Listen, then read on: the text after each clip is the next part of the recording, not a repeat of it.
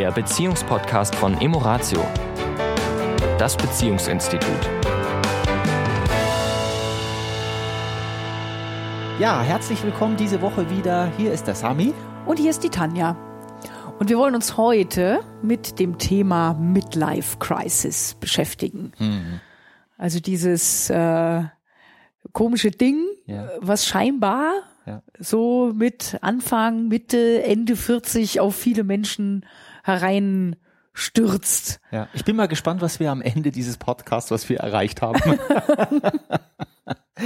ja, die Frage, äh, was ist das überhaupt? Ja, ich habe ja manchmal das Gefühl, wenn wir schon von Midlife Crisis sprechen, äh, Midlife, Mitte des Lebens, so manchmal kommt mir das so vor, wie wir haben, es ist eine Anreihung von Crises, wenn man mal genau nimmt. Da kommt also in die Schule kommen, ist so ein Anfang von Crisis.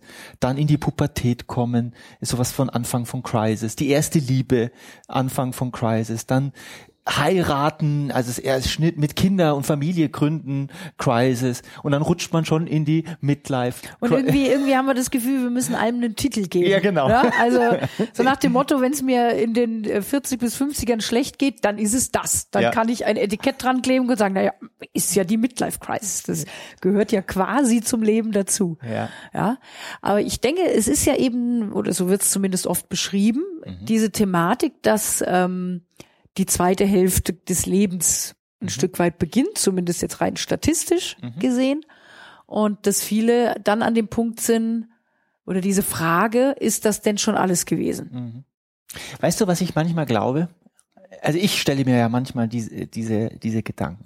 Ab Mitte des Lebens gibt es bestimmte Dinge, die wirklich vorbei sind.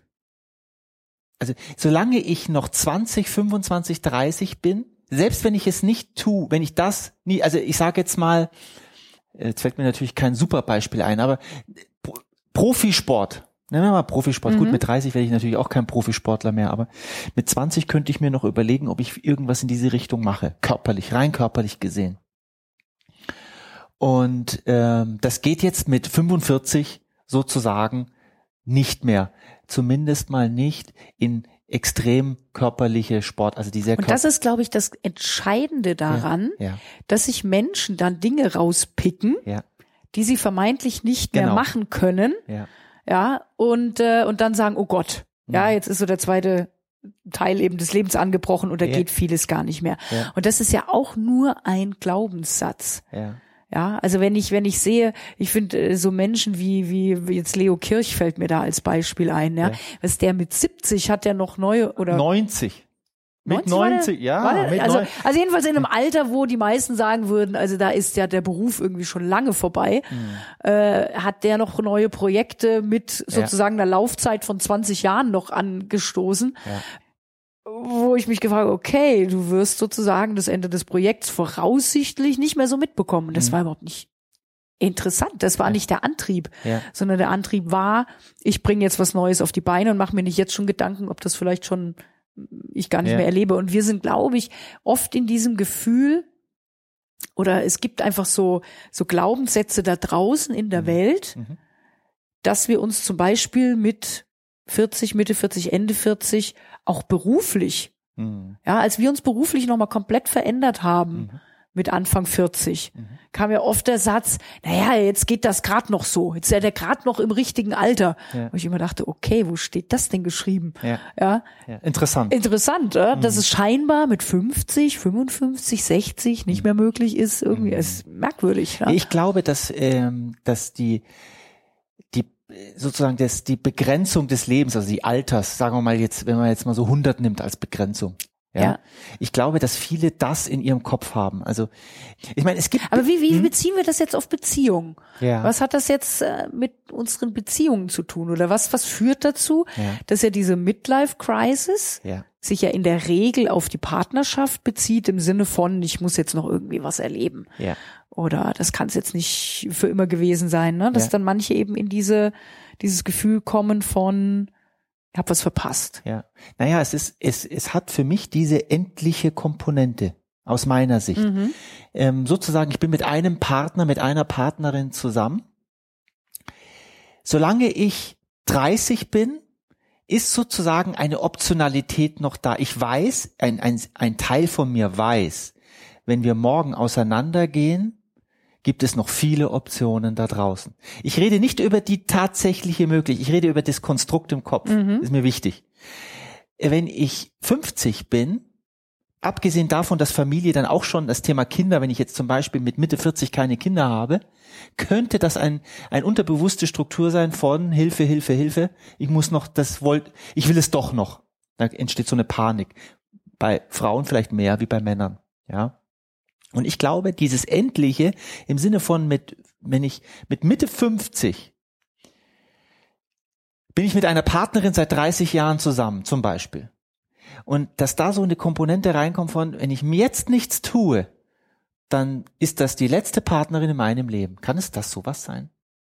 Also es hat, glaube ich, sicherlich damit zu tun, dass wir selbst so ein Bewertungssystem aufsetzen. Nur Mhm. ich erlebe natürlich auch Menschen, ja, oder wir Ja. erleben Menschen um die 70, Ja, die sich neu verlieben, ja, ja, wo vielleicht äh, Witwe oder Witwer und plötzlich kommt wieder ein Mensch. Also das hört ja nicht auf. nee, es hört nie auf. Ja, und deswegen glaube ich wieder, es ist eben wie immer ein Konstrukt im Kopf, ja, Ja. ein Konstrukt von, wie du es beschreibst. Es ist irgendwann ist der Zug abgefahren. Und ich glaube, das ist einfach ähm, ja ein ein Gedanke. Und es äußert sich, es äußert sich im in, in Frage stellen. Also die äuß wie also das ist das, das ist das was passiert. Äußern tut sich, indem die Menschen das alles nicht alles, aber jetzt wenn wir Viele jetzt Bereiche. viele Bereiche oder lass uns konkret bleiben in Beziehung, ihre Beziehung in Frage stellen. Ja, und ich glaube, in, in, ähm, eine Thematik dabei ist, dass wir in Partnerschaften halt häufig erleben, dass sie halt als selbstverständlich irgendwann genommen Mhm. wird, dass die Menschen dann halt so voreinander, miteinander hinleben. Es ist alles so, sag ich mal, bekannt.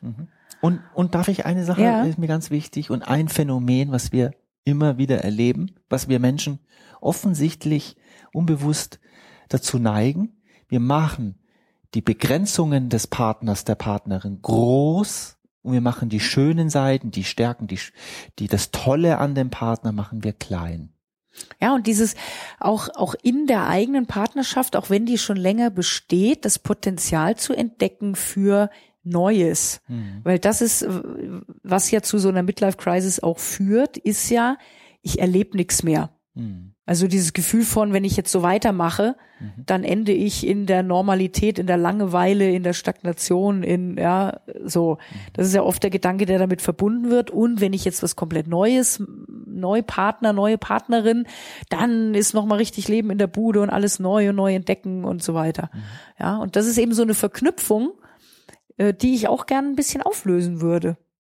Dass, dass auch Neues entdecken mit einem Menschen, den ich schon lange kenne, auch möglich ist. Ja.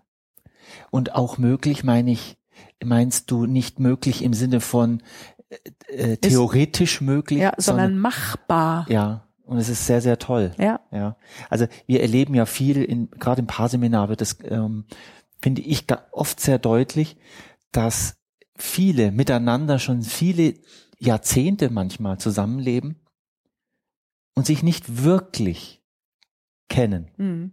nicht wirklich über ihre Wünsche, Träume, Also ich selbst oft ja auch nicht Ja. wirklich kennen. ja, Ja, was Ja. sind die eigenen Bedürfnisse und so weiter. Ne? Also wo wir auch Menschen dann erleben, die sagen, ja, ich auch in der Sexualität zum Beispiel, ja, da wird's sehr tue ich heute Dinge, ja, oder gefallen mir Dinge, wo ich vor zehn Jahren vielleicht gesagt hätte, um Himmels Willen, never ever. ja, ja, und, und äh, eine Offenheit plötzlich wieder entsteht, ja, zu experimentieren und Ja. wo nicht wenn, mit dem Partner, der ja vertraut ist, ja, wo auch eine gewisse Sicherheit da ist, die natürlich auch wiederum ihre Tücken hat, und das ist das Thema eines der nächsten Podcasts, warum es manchmal mit dem vertrauten Partner Intimität schwieriger ist als mit dem Fremden. ja, Das ist nämlich auch ein sehr, sehr spannendes Thema. ja, Ähm, aber wie gesagt, das braucht ein bisschen mehr Zeit. ja, Und ähm, ja, und das Thema Midlife Crisis wirklich mal zu beleuchten, wenn jemand eben in diesem Gefühl ist,